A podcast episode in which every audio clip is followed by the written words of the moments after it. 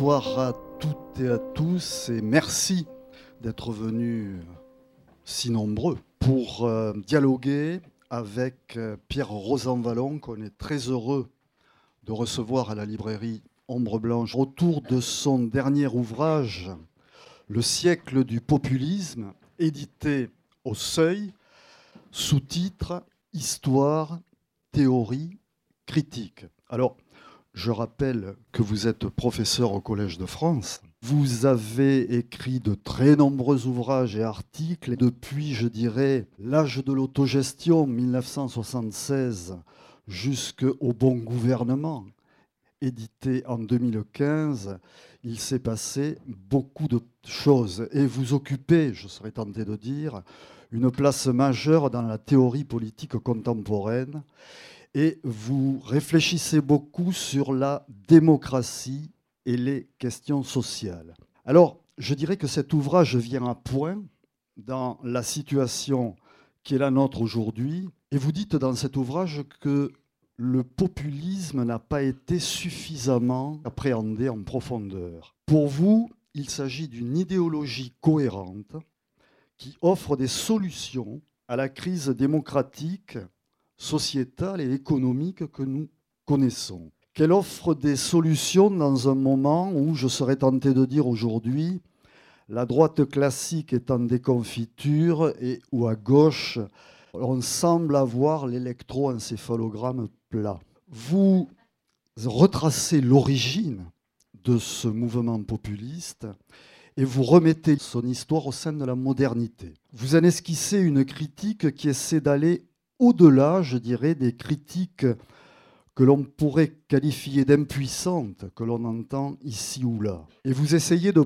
proposer ce qui pourrait être une alternative. Et vous insistez sur la question, je pense à cette troisième partie, la question du référendum, et vous vous posez la question aussi de comment reconstruire une société démocratique. Alors, pour entamer cette conversation et vous laisser la parole, je serais tenté de dire comment en est-on arrivé là? Qu'est-ce que pour vous, qu'est-ce qui définit essentiellement euh, ce moment populiste? Et autre question, mais on aura l'occasion d'y revenir, quid de l'avenir de l'idée démocratique? Bon, ben voilà, trois questions euh, très simples dans lesquelles on peut répondre en quelques minutes. D'abord, expliquer comment j'ai voulu prendre en, charge la question du populisme. C'est que très souvent, le mot populisme a une longue histoire. Dans la langue française, on a commencé à l'utiliser dans les années 1920 parce qu'il y a eu à l'époque un manifeste littéraire qui s'appelait le manifeste populiste. Et les écrivains qui ont publié ce manifeste populiste étaient des écrivains qui ont entendu ce terme au sens il y en a assez de la littérature qui ne se préoccupe que du monde aristocratique, de la belle société. Le monde populaire est un monde qui est celui de la réalité et il serait temps d'en parler en littérature. Donc ils ont même lancé un prix populiste où il y a eu des auteurs euh, comme Marcel Pagnol, où il y a eu euh, Eugène Dabit, euh, Hôtel du Nord, bon, qui ont essayé de revaloriser toute une littérature qui parlait en quelque sorte de la société réelle et du monde du travail, et pas simplement, je dirais, de la société élégante sous-entendu à la Marcel Proust. Hein. C'était un petit peu ce qu'il y avait derrière ce manifeste-là. Mais le mot a été ensuite tombé en désuétude et il n'est réapparu vraiment de façon importante que dans la période récente. Et on a voulu, par ce terme-là, qualifier d'abord un phénomène électoral nouveau. C'est la montée en puissance, un peu partout en Europe, de tout un ensemble de partis, pour l'essentiel nés à l'extrême droite, qui progressaient dans les élections à l'instar de ce que euh, représente euh, en France le Rassemblement national maintenant, ou ce qu'était en Allemagne l'AFD, ou ce qu'a été euh, le parti de Salvini en Italie. Et bien sûr, ce qui s'est passé en Flandre, en Belgique, ce qui s'est passé aussi aux Pays-Bas. Donc il y a tout un ensemble de phénomènes électoraux d'extrême droite qu'on a baptisé du nom de populisme parce que, estimaient ceux qui ont employé cette expression, ces partis-là étaient des partis totalement démagogiques. Donc le mot populiste est revenu dans notre langue comme synonyme de mouvement démagogique. Le problème qu'il y a dans cette approche, c'est que, bien sûr, s'il y a peut-être une compétition en démagogie, il y a sûrement des champions, mais la démagogie est aussi, hélas, quelque chose de très partagé en politique. Si la démagogie, c'est euh, le langage de la séduction, si la démagogie, c'est faire des promesses irréelles, si la démagogie, c'est dire on rasera gratis, eh bien, hélas, euh, il y a bien plus large que les partis d'extrême droite pour euh, avoir des accents démagogiques. En même temps, peu à peu, ce qui est apparu, c'est qu'au-delà de ces partis d'extrême droite, il y avait un phénomène dans le monde entier un phénomène dans le monde entier qu'on a vu aussi apparaître en Amérique latine. En Amérique latine, de Perón après la guerre à Chavez, on a vu apparaître un nouveau type de régime. Des régimes qui semblaient à la fois, d'un point de vue politique, un peu autoritaires et en même temps des régimes assez redistributifs. Dans les pays comme l'Argentine, dans les pays euh, comme euh, la Bolivie, comme le Venezuela, on a ainsi eu des régimes qui offrait une formule politique un petit peu inédite, disons. Avec une caractéristique qu'il faut tout de suite souligner, c'est que si ces pays ont défini là du coup un populisme que l'on pouvait dire de gauche, c'est parce que dans tous ces pays d'Amérique latine, il y avait de grandes ressources et de grandes richesses nationales à partager. On ne peut pas comprendre euh, le régime de Chavez si l'on oublie qu'au moment où il prend le pouvoir, le baril de pétrole est à plus de 100 dollars et qu'à l'époque, l'industrie pétrolière fonctionnait. Donc il y avait énormément d'argent à redistribuer. On ne peut pas comprendre Morales en Bolivie si euh, on ne prend pas en compte le fait qu'il arrive au pouvoir au moment où on a découvert beaucoup de pétrole et de gaz naturel aussi dans euh, la région de Santa Cruz. Hein, qui n'est pas dans la, montagne des Andes, mais qui est au contraire euh, un peu plus dans la plaine quand il y a eu le populisme en Argentine avec Perón, c'est le moment où on peut dire que l'Argentine était un des greniers du monde. Après la Deuxième Guerre mondiale, euh, l'Argentine, dans une Europe qui était en quelque sorte à reconstruire, eh bien, eux, ils ont pu exporter des quantités de bœuf et de céréales, à un tel point que le budget du gouvernement argentin a doublé entre 1945, arrivé au pouvoir de Perón, et 1947 c'est dire que dans ces pays-là, le populisme de gauche a été lié, d'un point de vue économique, à une capacité de réforme sociale et de redistribution indexée sur le fait qu'il y avait de la rente à redistribuer. Et que là, il y a vraiment une redistribution de rente, alors qu'on voit dans d'autres pays actuellement, notamment dans des pays euh, du Maghreb ou des pays du Moyen-Orient, que la rente, elle est plutôt confisquée et qu'elle ne sert pas à fabriquer de l'État-providence. Donc là, il y avait vraiment une caractéristique.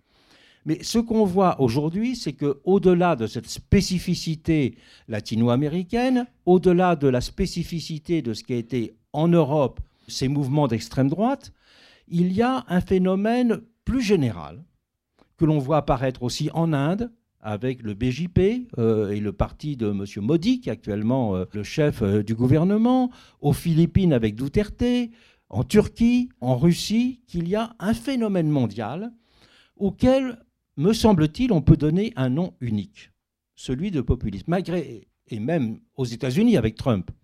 Alors bien sûr, comment il y a des différences énormes entre ces pays-là, des différences euh, constitutionnelles, des différences économiques, mais il me semble qu'on peut tout de même trouver tout un ensemble de points communs.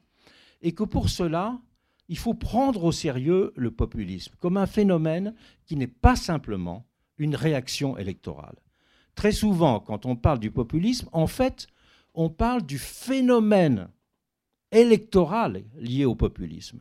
Et à ce moment-là, on prend le populisme comme le symptôme de tout un ensemble de dérèglements dans nos pays, en disant, au fond, si le populisme marche, c'est que la démocratie ne satisfait pas les citoyens. C'est qu'on a une démocratie trop lointaine. C'est que les partis ne représentent pas assez la société, qui a tout un sentiment de ne pas être écouté, d'être méprisé, d'être invisible, comme on dit. Partout dans le monde, on peut faire ce constat que des partis politiques prospèrent parce qu'ils indexent leurs promesses sur effectivement un État appauvri de la démocratie et un état d'inégalité sociale galopante. Donc de ce point de vue-là, c'est partout le même constat dans le monde. Que l'on voit l'électorat de Trump, l'électorat du BJP en Inde, l'électorat d'Erdogan, euh, l'électorat de Orban, l'électorat du parti de Kaczynski en Pologne, l'électorat de Salvini, partout ces électorats ont des traits communs. Des traits communs sociologiques, des traits communs économiques et politiques. Mais s'il y a une montée en puissance du populisme, ce n'est pas simplement parce que, disons, c'est le parti du mécontentement, c'est le parti de l'insatisfaction. Il faut comprendre aussi que le populisme est aujourd'hui une tentative de réponse à ces questions-là, et d'une réponse qui est très organisée, d'une réponse qui est consistante. Voir le populisme simplement comme un cri de colère, un coup de gueule, le dégagisme n'est pas suffisant. Bien sûr que le phénomène du dégagisme, il joue à fond partout. Et même le président Macron a été élu comme un candidat dégagiste. C'est parce que l'offre politique au moment de l'élection, il est apparu comme quelqu'un de nouveau. Et donc, il a été élu. Et aujourd'hui, bien des partis populistes arrivent au pouvoir parce que c'est eux qui incarnent le dégagisme d'une manière ou d'une autre. Trump, il a incarné un certain euh, dégagisme. On peut dire que Poutine, c'était le dégagisme par rapport à la première période de transition en Russie, et il a mêlé le dégagisme à la puissance. C'est une promesse de puissance, de reconstruction d'une dignité russe qu'il avait perdue après 1989. Euh, Donc bien sûr, il y a ce phénomène, le, les mouvements populistes sont les mouvements qui ont en quelque sorte pris en charge tout ce, mécontentement, cette colère, ce sentiment d'indignité et d'injustice. Mais pour le comprendre, il faut voir aussi le populisme comme la réponse à ces questions-là. Ce n'est pas simplement le symptôme d'une fatigue démocratique et, je dirais, d'une exaspération devant le niveau des inégalités. Et pour cela, il faut en finir avec les visions un peu méprisantes du populisme. Pour deux raisons. La première, c'est que les colères sur lesquelles il est fondé, elles correspondent à quelque chose de vrai. Elles correspondent au fait qu'effectivement, nos démocraties, elles ont toute une histoire, mais que le niveau actuel dans l'histoire de nos démocraties, eh bien, on voit bien qu'il y a besoin d'un renouvellement, que les démocraties ne peuvent plus simplement être fondées sur l'élection.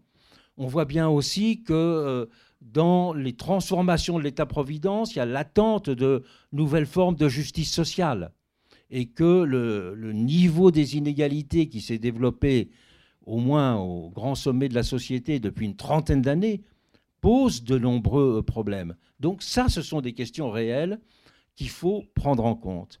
Mais en même temps, il faut bien voir quel est l'ensemble des éléments constituants du projet populiste.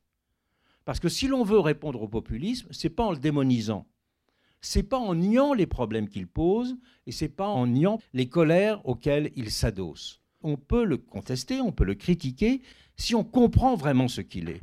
Et aujourd'hui, j'ai le sentiment que très largement, on n'a pas vraiment compris ce qu'il était. Et ça, j'en ai eu le sentiment très fort. Moi, je voyage très souvent en Amérique latine. Et je voyage beaucoup dans les pays de l'Est. Et j'ai voyagé plusieurs fois au Venezuela quand Chavez était encore au, gouvernement.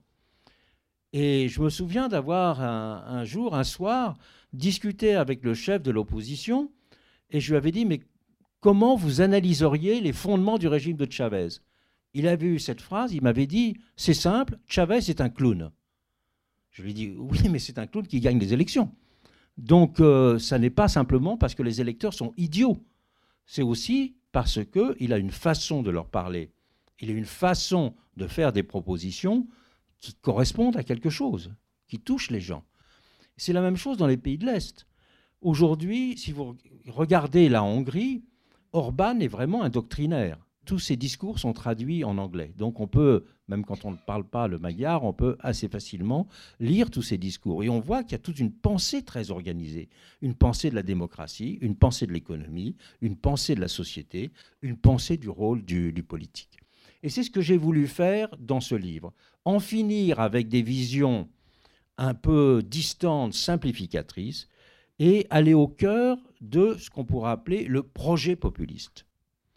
Or, ce projet populiste, comment peut-on le définir? Il a des caractéristiques communes, malgré les différences qu'il y a entre les partis qu'il incarne et entre les personnalités qu'il incarne aujourd'hui.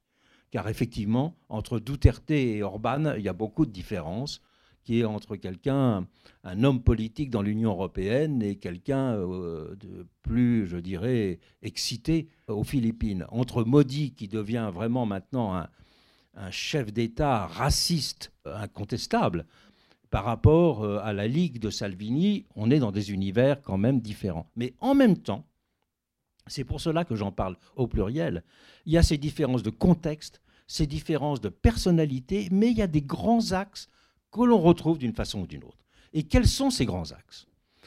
Le premier grand axe, c'est une même vision de la société. C'est de dire la société, elle est composée de deux blocs. Un bloc qui sont grosso modo les 99% et un autre bloc les 1%, voire les 0,1% aujourd'hui. Et donc, le vrai sujet de la politique, c'est le peuple des 99% qui doit s'opposer à ceux qui ne sont que les 1%, mais qui réussissent à tout manipuler. Parce que ces 1%, ils possèdent les médias, ces 1%, c'est la finance, ces 1%, c'est même l'université, disons. Donc, il y a 1% de manipulateurs et 99% qui subissent. Donc, la première révolution que nous proposons, disent-ils tous, c'est de donner la parole à la société réelle. Alors qu'aujourd'hui, la société, en fait, ça n'est que cette oligarchie de 1%. Et on passe facilement, quand on dit cela, à un calcul numérique, les 99%, à l'idée de la vraie et la bonne société. Par exemple, personne ne peut dire au Venezuela aujourd'hui qu'il y a 99% contre 1%, euh, puisque la société est très divisée pratiquement en deux. Donc que dit le gouvernement de Maduro? Maduro dit, ben moi je représente la vraie société, le vrai peuple. Les autres, qui sont à peu près 50% aussi, ils sont vendus aux Américains, ou ils sont vendus à la finance, ou ils sont trompés, peu importe. Mais de toute façon, moralement, ça n'est pas le vrai peuple. Et donc, vous voyez, on passe très vite d'une définition où on dit 90, c'est le 99%, donc c'est la masse arithmétique, un jugement qui est un jugement qui peut être un jugement de type plus euh, moral d'un certain point de vue, d'un jugement qui peut montrer qu'au-delà de l'arithmétique, il y a bien un vrai peuple et il y a bien un faux peuple. Donc ça, on retrouve ça absolument dans tous les cas. Deuxième grand élément structurant de cette vision du peuple, c'est que l'identité se définit par rapport à la désignation d'un ennemi. Alors l'ennemi, bien sûr, c'est le 1%, mais au-delà du 1%, l'ennemi, ça peut être, dans beaucoup de cas, l'étranger. L'ennemi, c'est euh, celui qui avait lancé la formule en France. C'est Maurice Barrès, qui est celui qui a illustré comment un certain nombre de personnalités à la fin du XIXe siècle, au moment de la première mondialisation, ce n'est pas par hasard, étaient passées du socialisme au nationalisme. Il avait dit le socialisme, on n'arrive plus vraiment à définir la société, mais le nationalisme permet de le définir parce qu'elle se définit par l'exclusion de l'étranger. Et il a publié un livre qui est le livre programmatique de cette vision du passage du socialisme au nationalisme, qui avait pour titre Contre les étrangers. Et aujourd'hui, par exemple, on voit en Inde un maudit. L'Inde, c'est quand même une société de caste. Mais maudit dit les questions de caste sont secondaires parce que nous sommes tous hindous face aux musulmans.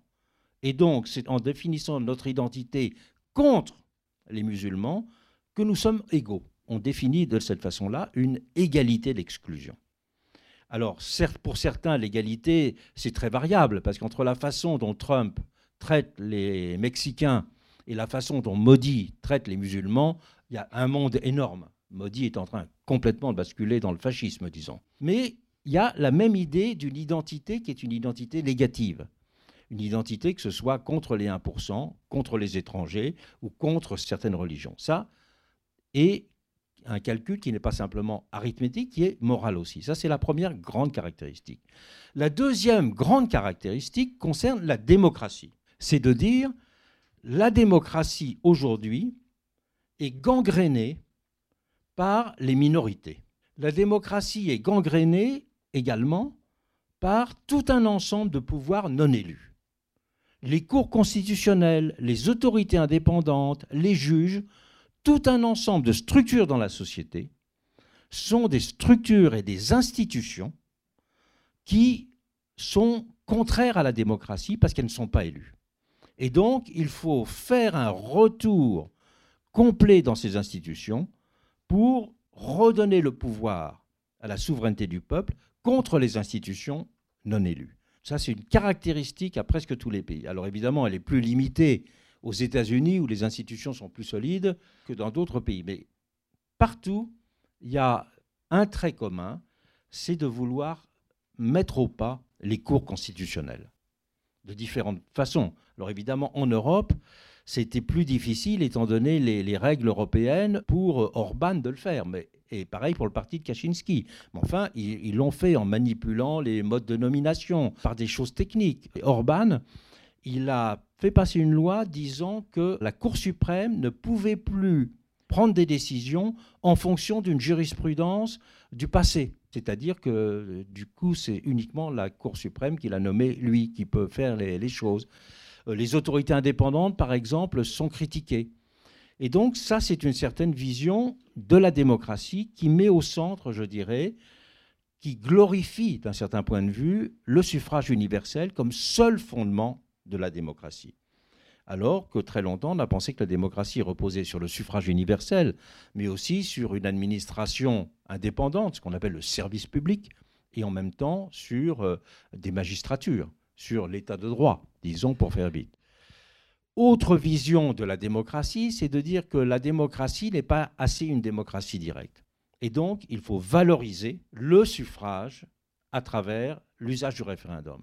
Le référendum est le seul instrument, je dirais, qui est pleinement démocratique. Donc ça, c'est une deuxième caractéristique de la démocratie.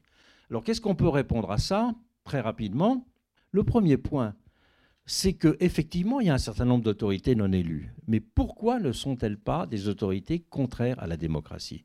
Parce que la démocratie bute sur un fait historique, c'est que la démocratie n'est pas unanime. Il faut rappeler ça, une chose qui n'est pas très connue, mais c'est que tous les pères fondateurs de la démocratie, si vous ouvrez Rousseau, pour Rousseau, lui, l'idéal de la démocratie, ça veut dire que dès lors qu'on aura, en quelque sorte, aboli l'Ancien Régime, on sera dans des sociétés unanimes on sera dans des sociétés unies. Les divisions de la société ont pensé tous les pères fondateurs de la démocratie, aux États-Unis comme en Europe. Toutes les divisions de la société sont simplement la conséquence, le poids du passé dans le présent. Ce sont les anciens régimes, c'est l'aristocratie, c'est la féodalité, c'est tout ce qui est médiéval qui pèse encore sur nos épaules. Mais une fois qu'on sera débarrassé de cette mémoire, de cette tradition, de ce passé, nos sociétés bah, seront des sociétés où 99%, là pour le coup, on sera relativement unanime. On a vu que ce n'était pas ça. Pourquoi? Parce qu'il y a des différences d'approche des problèmes. Il y a des différences religieuses, il y a des différences idéologiques. Et puis nos sociétés sont constituées aussi de tout un millefeuille de différences, de différences qui tiennent aux inégalités de sexe, de différences qui tiennent au territoire, de différences qui tiennent aux rémunérations, qui tiennent à l'histoire de chacun, qui tiennent au poids de l'héritage et du passé dans la vie de chacun. Les sociétés sont constituées d'un millefeuille de différences. Et donc, l'unanimité, c'est pour cela qu'elle n'existe pas. Il y a le sentiment de ces différences. Même si ça n'est pas la différence, il n'y a pas que le 1% contre le 99%. J'avais été très frappé sur ce point d'entendre récemment un gréviste, un gréviste de la RATP à Paris, avait été interpellé par une dame qui leur disait bah Vous, vous n'avez pas trop à, vous plaindre pour vos retraites. Moi, je n'ai que 850 euros. J'avais trouvé très intéressant la réponse de la personne de la RATP qui a dit bah, Écoutez, franchement, hein, par rapport à la différence qu'il y a avec un milliardaire, on fait quand même cause commune. Oui, c'est vrai que l'écart qu'il y avait entre la personne, la personne à 850 euros était aussi écrasé par le milliardaire que la personne, disons, à 2500. Mais euh, bah, il y avait un sentiment euh, tout de même qu'il y avait un problème de règles de justice, en tout cas, à discuter. Donc euh, les règles de justice, ce n'est pas simplement la régulation, je dirais, du rapport au milliardaire, pour faire vite. Et donc, c'est pour ça qu'il y a des différences dans la société, des différences électorales, avec des différences d'histoire culturelle, religieuse, de sentiments personnels. Et donc, on ne peut pas considérer que l'élection, elle exprime complètement la souveraineté du peuple. L'élection, elle exprime une part de la souveraineté du peuple. Les majorités ne sont qu'une part de la souveraineté du peuple. Surtout dans nos sociétés où quand on gagne des élections à 51% et qu'il y a 30% d'abstentionnistes, ça veut dire que l'élu ne représente que 30% en fait de la société et même par rapport à ces voix du premier tour qui ne représentent que 15%. C'est un fait contre lequel on ne peut pas lutter, parce que dans la politique, il y a un moment où il faut décider. Et tout le monde peut discuter éternellement, mais il y a un point sur lequel on peut tous être d'accord, a priori, c'est que 51 est supérieur à 49. Donc, il faut que le principe de majorité triomphe, parce que le principe de majorité, il est arithmétique et qui met tout le monde d'accord à un moment donné. Et donc, on met fin aux discussions le propre du suffrage universel, à 51 contre 49, c'est qu'on met fin aux discussions. Parce qu'il y a des moments où il faut clore les discussions. Mais ça n'est pas pour cela que la légitimité du gouvernement élu par une majorité est accomplie. Et du coup, il faut trouver d'autres modalités dans les démocraties de représenter ceux qui ne sont pas la majorité. D'autres modalités de représenter le peuple. Et comment? Ben, Il y a deux grandes techniques.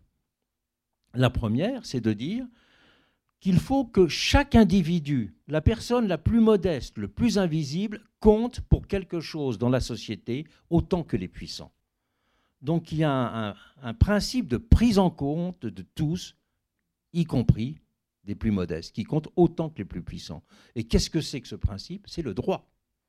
Le fait d'avoir des droits fait que chaque citoyen, quelle que soit sa situation, normalement doit avoir les mêmes droits. Et donc, les droits, c'est un instrument de la démocratie. Parce que les droits, ils instituent chacun en un égal des autres qui compte autant que les autres.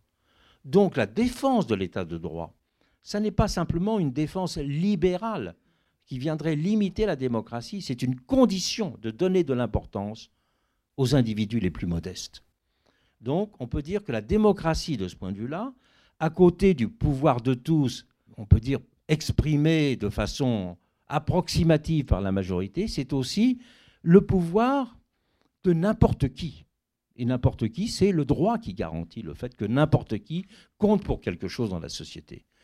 Et puis, il y a une, autre façon de représenter la souveraineté du peuple, c'est de dire qu'il faut aussi qu'il y ait des institutions communes sur lesquelles personne ne peut mettre la main. Des institutions qui ne sont pas privatisables. Et c'est pour ça qu'on a inventé le service public. Le service public, normalement, c'est des choses sur lesquelles personne ne peut mettre la main. Et donc, euh, la démocratie se développe s'il y a des institutions sur lesquelles personne ne peut mettre la main, qui ne peuvent pas être accaparées par une majorité. D'ailleurs, et c'est le développement bah, de la justice et des autorités indépendantes en général. D'ailleurs, un petit point d'histoire n'est pas négligeable, c'est qu'aux États-Unis, la première grande autorité indépendante, c'était l'autorité de régulation des chemins de fer. Alors ça paraît anecdotique, mais le chemin de fer était décisif au XIXe siècle, au moment de la conquête de l'Ouest, pour tous les petits paysans, parce que c'est le chemin de fer qui leur permettait d'exporter toute leur euh, production. Donc c'était, je dirais, le, nerf vital du monde paysan, c'était le chemin de fer. Euh, seulement, il y avait un petit problème, c'est que le président Harrison, qui était le président des États-Unis à l'époque, il avait été avocat des grandes compagnies de chemin de fer. Donc, euh, euh, le Congrès, le Sénat et la Chambre des représentants a dit mais on ne peut pas laisser au président le soin de réguler les chemins de fer, donc à l'État fédéral, si lui, il est l'ancien avocat des chemins de fer. Donc, on a mis en place une institution indépendante pour gérer les chemins de fer. Pour dire, un vrai service public, personne ne peut mettre la main dessus. Or, si c'est le gouvernement fédéral qui le gère, donc ça, on peut dire que la démocratie devient, dans ce cas-là, le pouvoir de personne. Donc vous voyez que derrière l'insatisfaction de la démocratie actuelle, la réponse populiste à cet inconvénient qu'elle revient en quelque sorte à sacraliser la majorité, alors qu'au contraire, il faut que la majorité s'exprime, mais qu'elle soit beaucoup plus soutenue par d'autres modes d'expression de la souveraineté du peuple, qui est le pouvoir de n'importe qui et le pouvoir de personne. Autre élément clé qui définit la vision populiste, c'est de dire que les partis représentent mal la société. Les partis sont en quelque sorte des intermédiaires qui, au lieu d'être des traducteurs des besoins de la société, deviennent des filtres qui ne représentent plus la société. Et donc, Comment y répondre? Ben Le monde populiste a une réponse, c'est de dire qu'il faut davantage un pouvoir d'incarnation dans la société. C'est-à-dire qu'il faut que celui qui est le leader, celui qui est le président, celui qui est le chef, il ait un rôle direct de représentation, qui soit, selon une formule qui a été inventée par les populismes latino-américains, qu'il soit un homme-peuple. Et donc, qu'il soit celui qui exprime, qui soit l'expression directe de la société, alors que l'expression indirecte à travers les partis est trop souvent une expression faussée.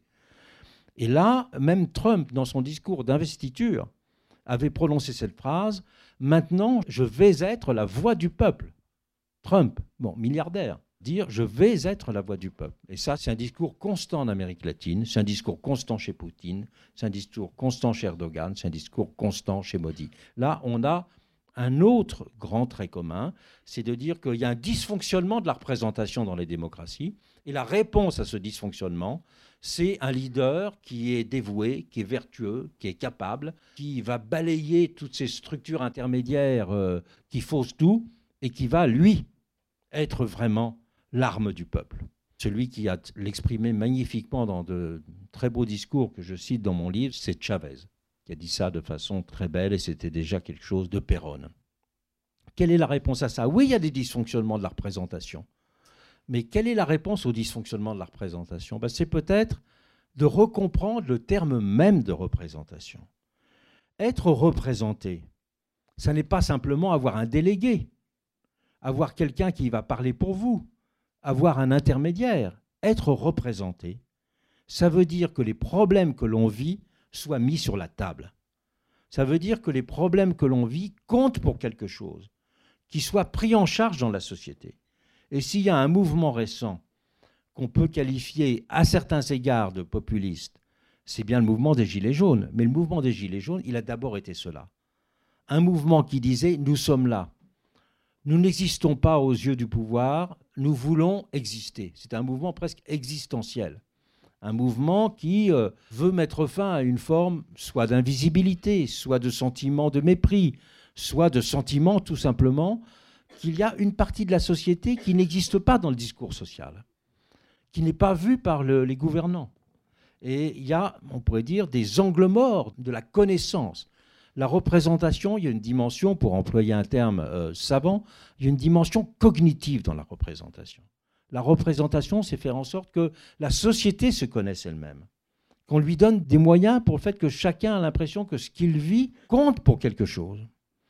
D'ailleurs, toute l'histoire du mouvement ouvrier était liée à cette dualité entre l'idée de représentation comme délégation et l'idée de représentation comme expression. Dans les années 1840 en France, on se battait pour le suffrage universel. Il y avait beaucoup de grandes manifestations pour ce qu'on appelait la réforme électorale à l'époque. Mais en même temps, on voyait se développer dans le monde ouvrier tout un mouvement, un mouvement d'enquête ouvrière, un mouvement de poésie ouvrière. Et Eugène Sue, qui était un des grands écrivains de l'époque, avait dit il est important que le peuple ait la représentation politique, mais aussi très important qu'il ait la représentation poétique, c'est-à-dire qu'il il parle de lui-même. Et effectivement, l'histoire du mouvement ouvrier est autant l'histoire de la conquête de l'institution du suffrage universel que la conquête de la prise de parole à travers des grandes enquêtes qui permettaient de faire connaître ce que vivait le monde ouvrier naissant, à travers des poètes qui racontaient la vie quotidienne, à travers toute une littérature euh, qui n'était pas la littérature savante, mais qui était la littérature des témoins eux-mêmes, qui parlaient de ce qui se passait dans la société. Et entre parenthèses, c'est dans cet esprit-là que moi j'avais publié il y a quelques années un livre qui s'appelait Le Parlement des Invisibles, avec un projet de raconter la vie qui parlait de simples témoins ou d'enquêtes sociologiques ou même euh, d'écrivains qui ont travaillé avec nous comme Annie Ernaux ou Maïlis de Kerangal. Donc vous voyez que là aussi, on peut partir d'un constat juste, celui de la mal-représentation, mais voir comment la réponse qui consiste à dire c'est un homme-peuple qu'il faut, le leader qui exprime, on peut avoir au contraire un autre type d'enrichissement de la représentation.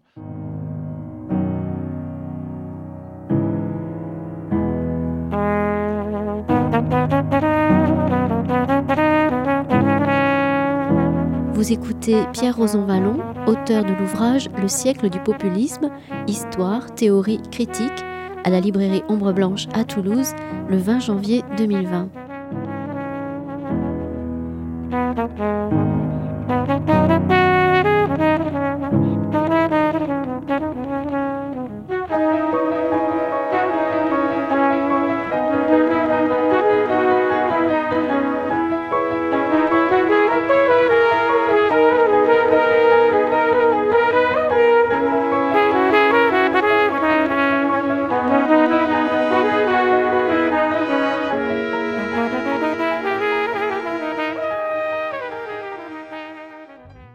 Même chose pour l'expression par le suffrage universel, par le référendum. Le référendum, il est sacralisé partout dans le monde populiste. Le référendum, il est évident qu'il est une des expressions les plus fortes de la vie démocratique, parce qu'il a une dimension symbolique. Tout le monde s'exprime sur une question. Et donc, il y a là, on pourrait dire presque un, rituel démocratique qui est en quelque sorte euh, presque un des rituels fondateurs de la démocratie. D'ailleurs, dans la démocratie américaine, comme dans la démocratie française, les référendums, ils ne sont pas venus tardivement. Toutes les constitutions françaises ont été votées par euh, référendum, sauf celle de 48, mais toutes les constitutions révolutionnaires. Hein, il y a eu des référendums d'approbation. Et puis euh, le Second Empire euh, aussi, il était par référendum. Et après, c'est par peur de l'Empire, qu'on n'a pas refait de référendum. Et aux États-Unis, la Constitution de 1787, dans bien des États, a été ratifiée aussi par des référendums, dans certains cas par des conventions. Mais cela montre bien qu'il y a une centralité du référendum. Mais le référendum n'est pas producteur d'effets positifs dans tous les cas. Le référendum, il est parfait pour trancher solennellement une question, parce qu'il est sans appel. Entre parenthèses, si il a une solennité, peut-être qu'il faudrait que le référendum soit plus que la simple majorité. Si en France, vous changez la Constitution par le Congrès, c'est-à-dire le Sénat et l'Assemblée nationale, vous devez avoir les deux tiers des voix. Si c'est par référendum, simplement 50%. Donc, on peut déjà se poser la question de savoir si la solennité du référendum n'implique pas des majorités qualifiées, et pas simplement des majorités simples. Et surtout, le référendum est lié à trois limites. La première limite, c'est qu'un référendum n'est qu'une technique positive que si les termes de la question impliquent les moyens pour mettre en œuvre la réponse. C'est-à-dire que si vous dites approuvez-vous ou refusez-vous une constitution, c'est simple. Parce que si vous l'approuvez, elle est mise en place. Si vous la refusez, on en fait une autre. Eh bien, en 1900 46 en France, la première constitution qui était proposée par les gaullistes n'a pas été approuvée et il y en a eu une deuxième d'approuvée quelques mois plus tard. Si on fait un référendum sur un sujet comme la peine de mort, sujet très délicat peut-être, mais en tout cas, être pour ou être contre, c'est simple. Dans un cas, on continue, dans un cas, on arrête. Donc quand on pose la question, la question trouve sa réponse et sa solution immédiate. Mais si, comme au Brexit, vous dire on fait le Brexit, ben, on ne dit pas quel Brexit on fait et comment on le fait. Donc on décide quelque chose sans avoir dessiné ce qu'étaient les moyens de mise en œuvre. Alors si on repousse le Brexit, c'est simple parce que c'est le statu quo. Donc là, il n'y a pas besoin d'imaginer des moyens de mise en œuvre, c'est le statu quo. Mais si c'est le changement, qu'est-ce que l'on fait? Ben, On ne sait pas. Dans ces cas-là, on peut dire que le référendum devient problématique quand la question est posée dans des termes dans lesquels les deux termes n'impliquent pas les conditions d'une mise en œuvre. Il n'y en a qu'un des termes. C'est généralement, par exemple, quand on dit est-ce que vous acceptez quelque chose, si on dit oui, ben, ça ne change rien. Donc c'est simple. Mais quand c'est une réponse négative, il faut qu'on ait les moyens. Il y a un exemple très connu en Suisse, c'est M. Blocher, que le chef de l'extrême droite suisse. Vous savez que la moitié des référendums dans le monde sont des référendums qu'on lit en Suisse. Hein. Et donc, il y en a un qui était il y a trois ans. La question posée lors d'un référendum en Suisse est la question qui a été posée dans l'initiative populaire. Donc, on fait une initiative populaire en posant une question. Si cette initiative populaire a un certain nombre de voix, elle est soumise au référendum. Et donc, M. Blocher a posé la question êtes-vous pour ou contre l'arrêt de l'immigration en Suisse? Donc, la question a été posée comme ça. Les votants ont voté à la majorité nous sommes pour l'arrêt de l'immigration en Suisse. Mais le Conseil fédéral a dit nous ne pouvons pas appliquer le résultat de ce référendum. Pourquoi? Parce que le référendum ne nous a pas dit s'il fallait que nous sortions de l'accord avec l'Europe, s'il fallait que nous supprimions tous les accords frontaliers. Donc, on a voté sur une idée générale, mais absolument pas sur les conditions de sa mise en œuvre. Donc, le peuple n'a été consulté que sur une idée et pas sur une pratique réelle. Donc, il aurait fallu, pour que le référendum soit un bon référendum, en disant si on vote oui à l'arrêt de l'étranger, nous sommes simultanément pour la dénonciation de tous les accords frontaliers et nous sommes pour la dénonciation du rapport entre la Suisse et l'Union européenne. Auquel cas, les gens auraient probablement, à ce moment-là, changé leur vote, d'ailleurs. Donc vous voyez que là, c'est la première limite du référendum, c'est quand le référendum, il ne contient pas, je dirais, le contenu de sa réponse. La deuxième limite, c'est qu'un référendum, c'est une question et qu'il n'y a pas de délibération. C'est on répond, on est pour ou on est contre. Or, dans la démocratie, une grande partie de la démocratie, c'est d'établir une question. Donc c'est, on pourrait dire, la démocratie délibérative est aussi important que la démocratie de décision. C'est-à-dire euh, poser une question, discuter, c'est pas simplement discuter d'une décision à prendre, c'est discuter sur euh, les questions à poser, sur les termes des questions. Donc ça, c'est une deuxième limite du référendum qui amène justement à peut-être euh, limiter son usage aux cas les plus évidents. Puis la troisième limite, c'est très simple du référendum, c'est que le référendum, c'est une décision momentanée, alors qu'il rend très difficile la réversibilité, parce qu'il y a une grande solennité du référendum, alors que on peut dire que dans la politique ordinaire, il y a toujours de la réversibilité dans le changement des majorités. Il y a aujourd'hui un certain type de politique économique, un nouveau gouvernement demain, il peut changer la politique économique alors que le référendum est au-dessus des partis, est au-dessus des majorités. Et donc, il peut amener en quelque sorte des décisions qui sont des décisions qu'on ne peut pas rendre réversibles aussi facilement qu'une décision politique. Donc il y a ce grand problème là pour le référendum et le fait que la vie démocratique, elle n'est pas simplement en fait de décision, elle est de la construction d'une volonté générale. La construction d'une volonté générale, c'est donc une construction qui s'additionne dans le temps. Et ce n'est pas simplement une succession de décisions.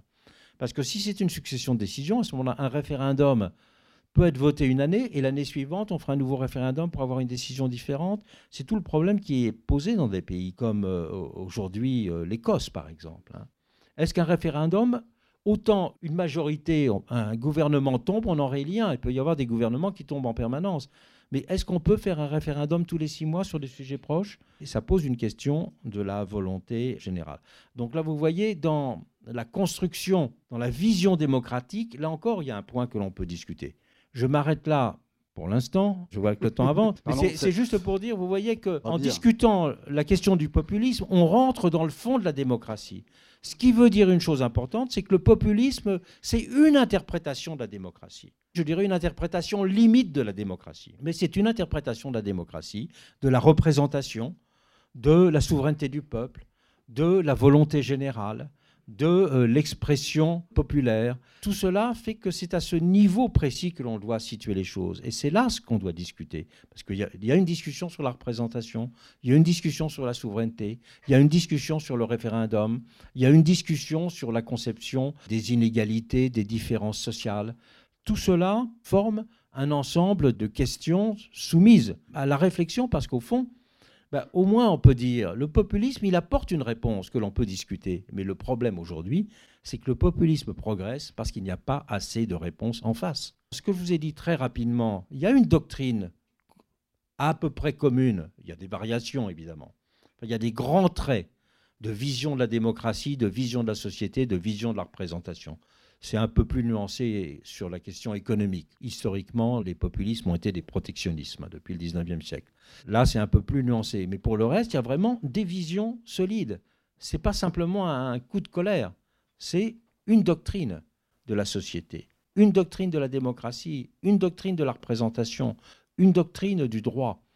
Et tout cela, ceux qui veulent discuter le populisme ne peuvent pas simplement le discuter en le méprisant, en le voient en hégémonie peuvent le discuter s'ils se situent sur le terrain de ce qu'il représente, de ce qu'il y a de séduisant dans la vision de la société qu'il représente, ce qu'il y a séduisant dans sa vision de la démocratie référendaire, ce qu'il y a de séduisant dans euh, sa vision, je dirais, de la, la division dans la société. Donc c'est pour cela que j'ai voulu, d'un certain point de vue, rendre euh, euh, toute son importance au populisme en le reconnaissant comme quelque chose qui avait sa consistance, et pas simplement comme une espèce de chose qu'on pourrait balayer de la main. Si le populisme est devant nous pour longtemps, c'est parce que le populisme représente une vraie proposition.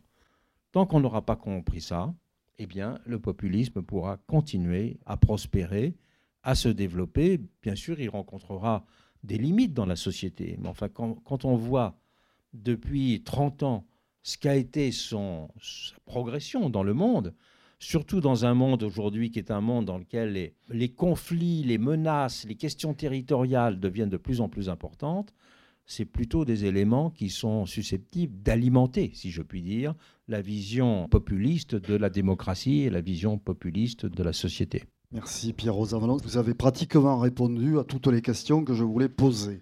Donc c'est il y aura des questions de l'audience aussi. Mais il va y avoir des questions dans l'assistance. Mais je retiens de tout cela que d'un côté, nous nous retrouvons avec, je serais tenté de dire, dans ce moment populiste, une simplification des choses. L'homme un, simplification du social quelque part. Hein. Quid de la lutte des classes, comme aurait dit le vieux Marx.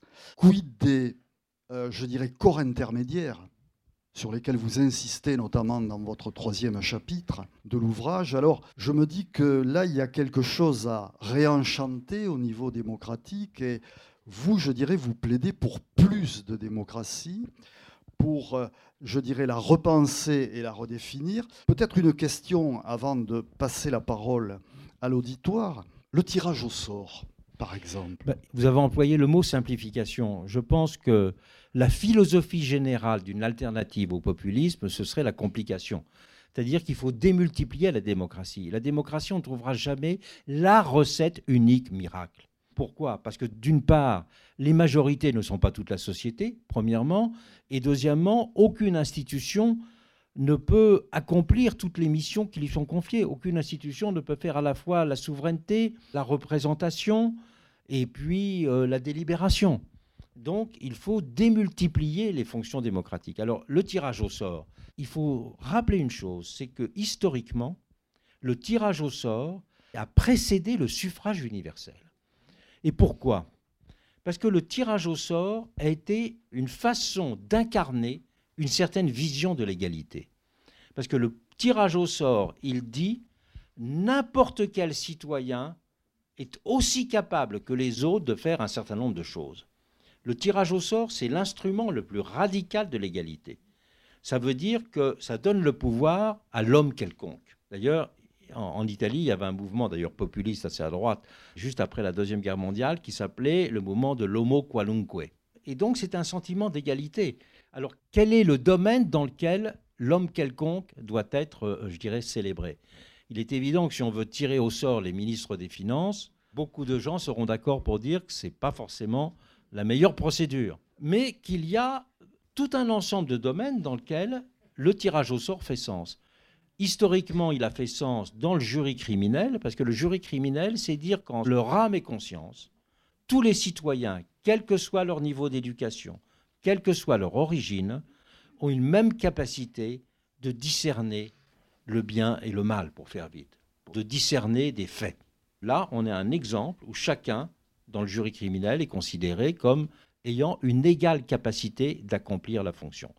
Et on peut dire qu'il y a d'autres domaines dans lesquels le tirage au sort peut être euh, activé. C'est tous les domaines dans lesquels on reconnaît qu'il y a une même capacité d'accomplir une fonction. Par exemple, il y a actuellement une convention citoyenne où il y a eu des citoyens tirés au sort. Ben, c'est un exemple. On peut dire que pour la délibération, chacun peut avoir la même capacité de réfléchir en commun.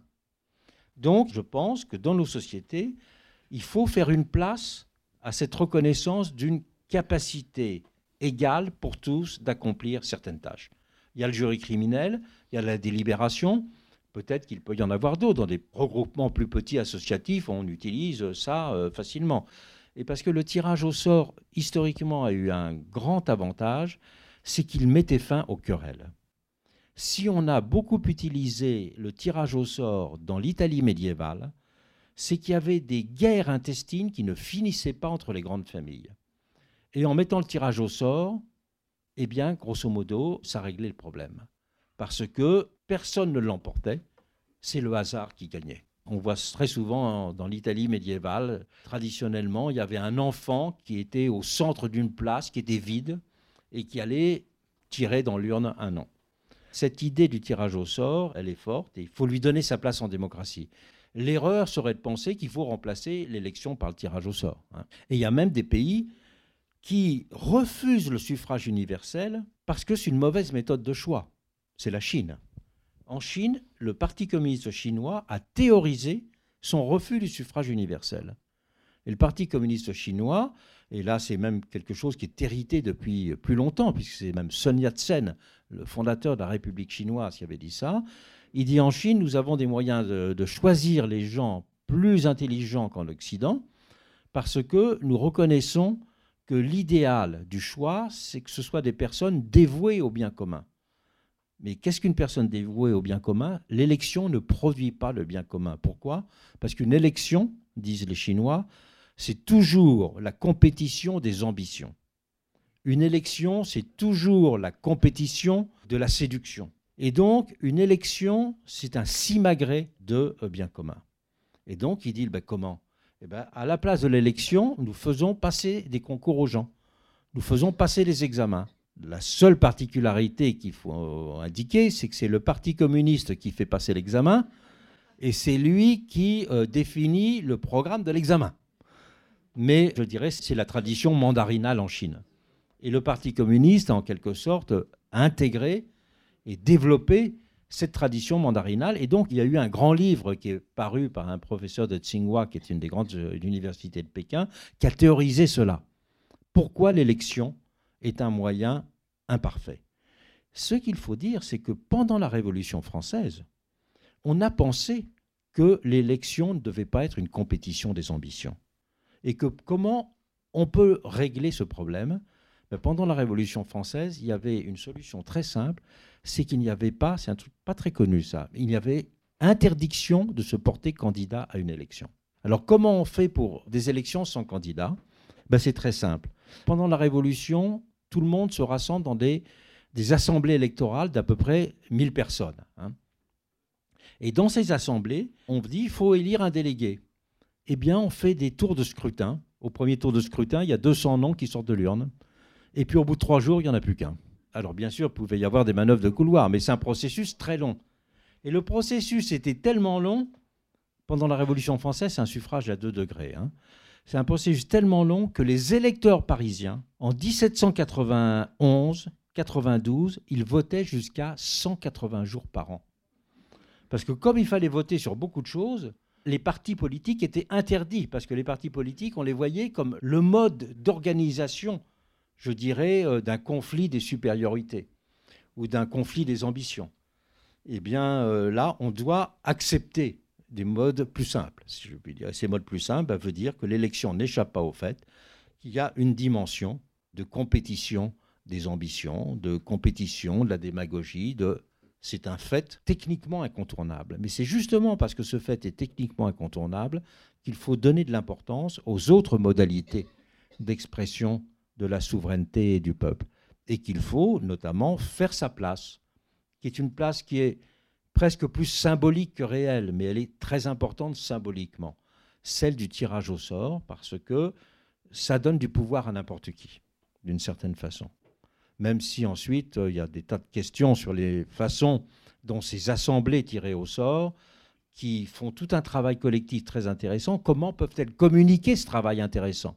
Et ça, pour l'instant, c'est très dans le flou. Il n'y a pas beaucoup d'expérience, on ne sait pas vraiment. Est-ce que vous pensez euh, aujourd'hui euh, donc que le moment populiste, compte tenu, je dirais, presque, vous l'avez montré, la faiblesse ou les failles de notre réflexion autour de la démocratie, je dirais, est-ce que cette vague va se poursuivre Et est-ce que vous voyez, vous, à contrario, des signes quand même, je serais tenté de dire, de réenchantement de la démocratie? Là, là, le terme de réenchantement de la démocratie, moi qui suis un optimisme de nature, je le fais exprès. J'ai beaucoup de mal à le prononcer.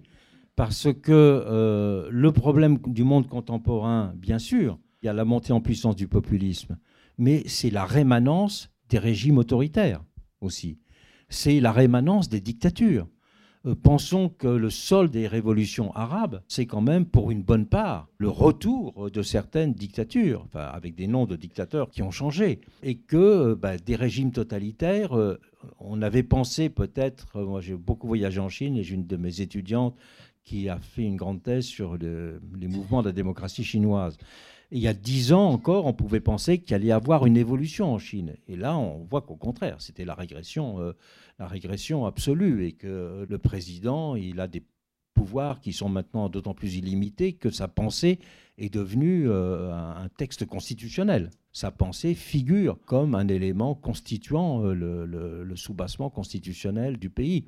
Donc on peut être très inquiet parce qu'à côté des populismes, il y a tous ces autoritarismes il y a ces dictatures, il y a même ces régimes totalitaires, et il y a le fait que des populismes, ils basculent dans autre chose.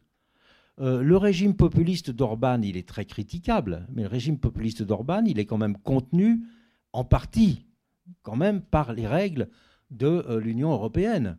Mais le régime populiste de M. Modi, et on peut dire qu'aux États-Unis, Trump, il est contenu tout de même dans le système américain, même si on voit qu'il peut le basculer plus qu'on ne le pensait. Et que ça, c'est la grande surprise. Mais on voit que Modi, euh, là, on, va vers la démocrature. Et un des signes du passage des populismes à la démocrature, c'est quand le pouvoir en place devient irréversible. Et ça, c'est la grande tentation, bah, par exemple, euh, Poutine, qui a été quatre fois président de la République, président de la Russie, dont le mandat se termine en 2024, a annoncé qu'il allait faire une réforme constitutionnelle pour pouvoir continuer à être élu. Donc ça, cette question de la réversibilité et de l'organisation de l'irréversibilité d'un pouvoir, c'est un marqueur qui ne trompe pas du passage, je dirais, d'un régime populiste à une démocrature. Et ça, c'est ce qui apparaissait bien en Amérique latine aussi.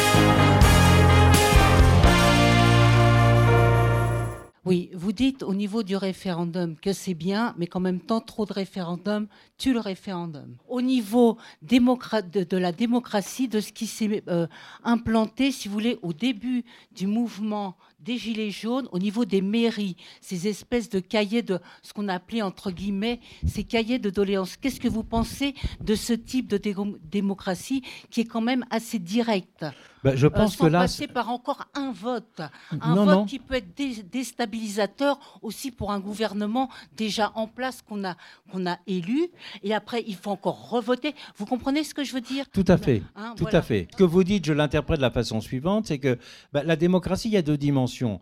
Il y a ce qui est de l'exercice de la souveraineté c'est-à-dire l'élection de dirigeants, de représentants, ou bien l'exercice direct de la souveraineté. Ce à quoi vous faites référence des cahiers de doléances, c'est une démocratie d'expression. Donc c'est quand une partie des groupes dans la société, ou quand c'est le moment des États généraux, c'est tout le monde qui faisait des cahiers de doléances, c'est le moment où la société exprime sa vision du monde, ses, critiques, ses attentes, et donc met sur la table ce que vivent les gens. Et ça, il est certain qu'aujourd'hui, ce type de démarche, il est insuffisant. Il est très important de le rappeler pour des raisons qui ne tiennent pas simplement au fait que les partis politiques seraient pourris ou que les partis politiques seraient trop loin de la société. C'est aussi parce que les partis politiques ont été conçus à un moment où la société était constituée par des groupes sociaux relativement homogènes.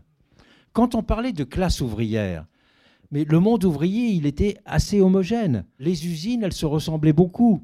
Et être ouvrier, c'était aussi un certain type de culture, un certain type d'habitat. Donc les partis, ils représentaient d'ailleurs, ils n'étaient pas seuls. Les grands partis politiques, c'était notamment vrai à gauche, mais pas simplement. Ils avaient aussi des, groupes sportifs, des groupes culturels. Ils, avaient des associations d'habitants, des mouvements comme les mouvements pour la paix. Ils avaient tout un ensemble de mouvements qui, en quelque sorte, faisaient que euh, chacun se sentait exprimé, pris dans un, dans un ensemble. Aujourd'hui, notre société n'est plus constituée en groupes qui ont cette homogénéité. Le niveau de salaire avant, il était un indicateur à la fois euh, de la culture que vous aviez, de l'endroit où vous habitiez, des relations euh, qui étaient les vôtres. C'était cela. Aujourd'hui, tout cela est beaucoup plus éclaté. Ça veut dire qu'il y a le besoin de représentation de la société. Les partis, aujourd'hui, ne peuvent plus représenter ces choses-là. Et ce n'est pas parce qu'ils ont abandonné. C'est parce que c'est la société qui a changé. On dit souvent les partis de gauche, ils ont oublié ils ont laissé tomber le peuple, pour faire vite. Hein. C'est un des grands arguments que certains emploient. La réalité, c'est que le peuple n'est plus celui qui était celui des partis socialistes et des partis communistes. C'est plus le peuple pour les socialistes, où il y avait à la fois la fédération Léo Lagrange, des fédérations de gymnastique, des fédérations de musique populaire, des assemblées de citoyens dans les groupes HLM. Tout ça faisait des mondes homogènes. Aujourd'hui, ce monde est plus éclaté. Et du coup, il y a besoin d'un autre type d'expression que celui des partis. Il y a un type d'expression qui est celui de bah, simplement de, raconter euh, ce que vivent les gens. Et des, choses comme des cahiers de doléances bah, sont un élément qui participe, je dirais, d'une démarche de ce type-là, démarche qui, à mes yeux en tout cas, devrait être très largement développée. D'autant plus qu'il y a un écart à cet égard entre la vision technocratique de la société et la perception par les citoyens. La vision technocratique de la société, elle se fonde sur des statistiques, sur des moyennes. Un bon exemple, c'est la réduction de la vitesse. Si vous êtes ministre des Transports, vous savez que si vous réduisez la vitesse de 10 km/h, vous allez économiser 600 vies par an, par exemple. Bon, on le montre statistiquement et c'est vrai. Mais personne ne se reconnaît comme étant simplement un élément statistique. Chacun se vit à travers sa pratique de conduite à travers les routes qu'il fréquente tous les jours, à travers sa distance au travail. Or, le monde administratif et le monde technocratique, disons, ne voit la société qu'à travers des moyennes, qu'à travers des, je dirais, des, des intermédiations. Alors que chaque citoyen vit les réalités à travers toutes ces spécificités. Et c'est ce qui se passe aujourd'hui avec la retraite. On peut avoir une idée générale de la retraite, ne discutons pas là pour savoir si elle est bonne et mauvaise, mais chacun ne regarde pas l'idée générale. Il regarde sa, situation personnelle au regard de l'idée générale. Et c'est là que les choses se compliquent. Là, c'est tout un problème de compréhension et de représentation de la société contemporaine, la vision administrative de la société, la vision technocratique, de même que la vision idéologique, ne disent pas la réalité de la société.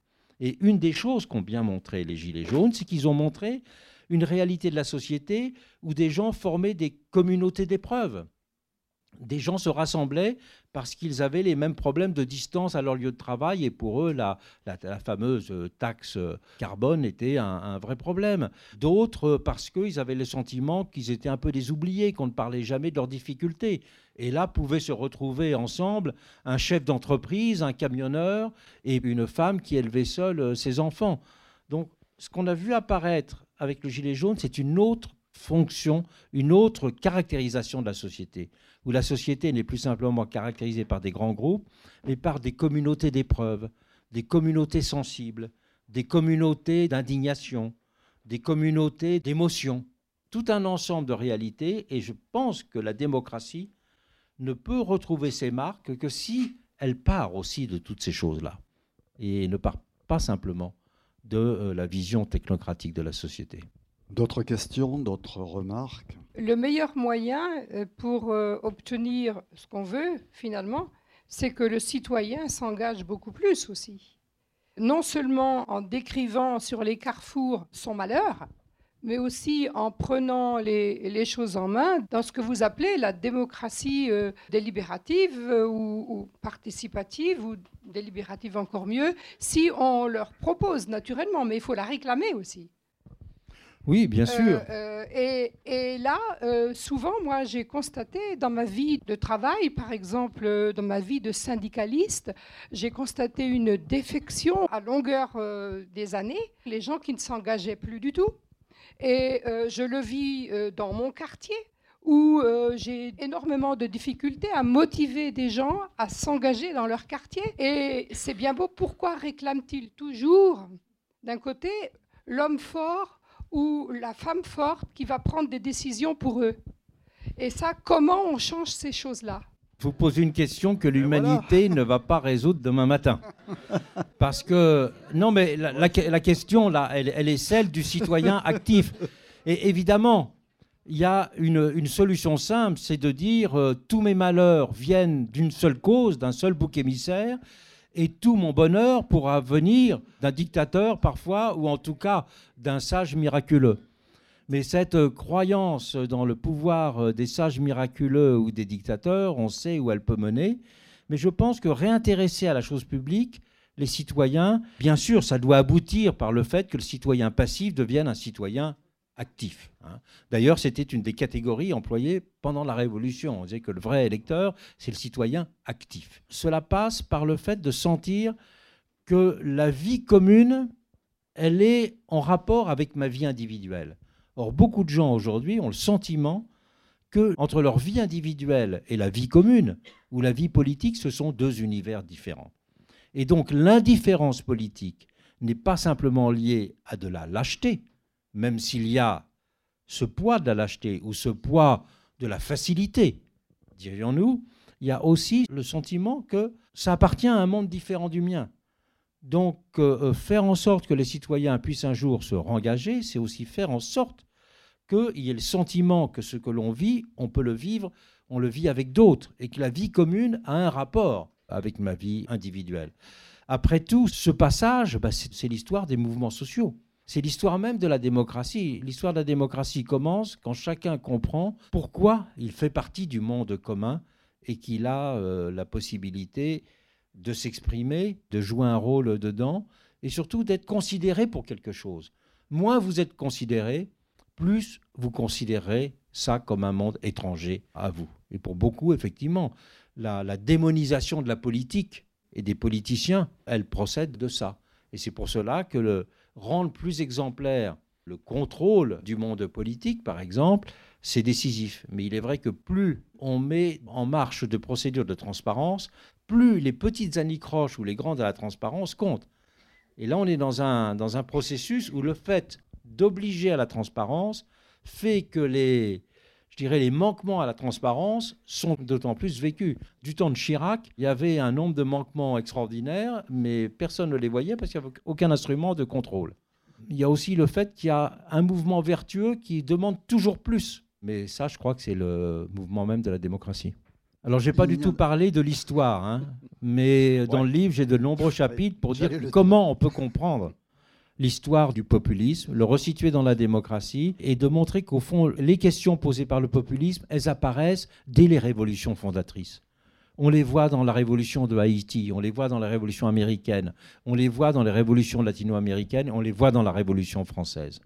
Parce que toujours, la démocratie a été un projet, mais la démocratie, elle a toujours été liée à des indéterminations, à des questions, à des conflits, et que euh, donc c'est dans ce cadre-là qu'il faut comprendre aussi l'histoire du populisme dans l'histoire des indéterminations démocratiques elles-mêmes qui sont en quelque sorte fondatrices de la démocratie. Merci Pierre Rosan Vallon.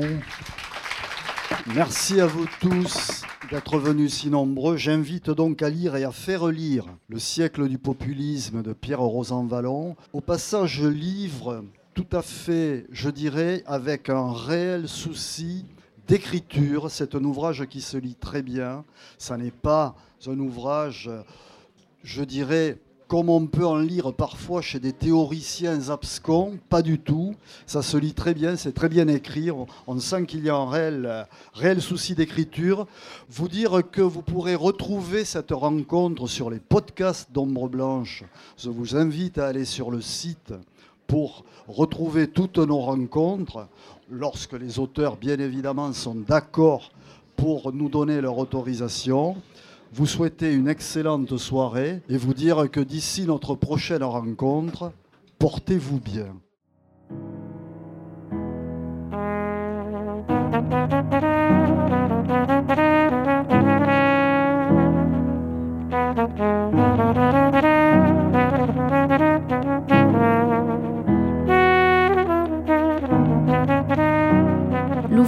Pierre Rosanvallon le siècle du populisme, histoire, théorie, critique est paru aux éditions du Seuil.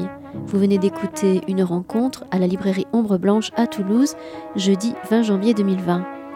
Aux éditions du Seuil, Pierre Rosanvallon a aussi fait paraître, entre autres, Notre histoire intellectuelle et politique 1968-2018, Le bon gouvernement en 2015, Le Parlement des invisibles en 2014 la Société des égaux en 2011 ou encore Pour une histoire conceptuelle du politique en 2003.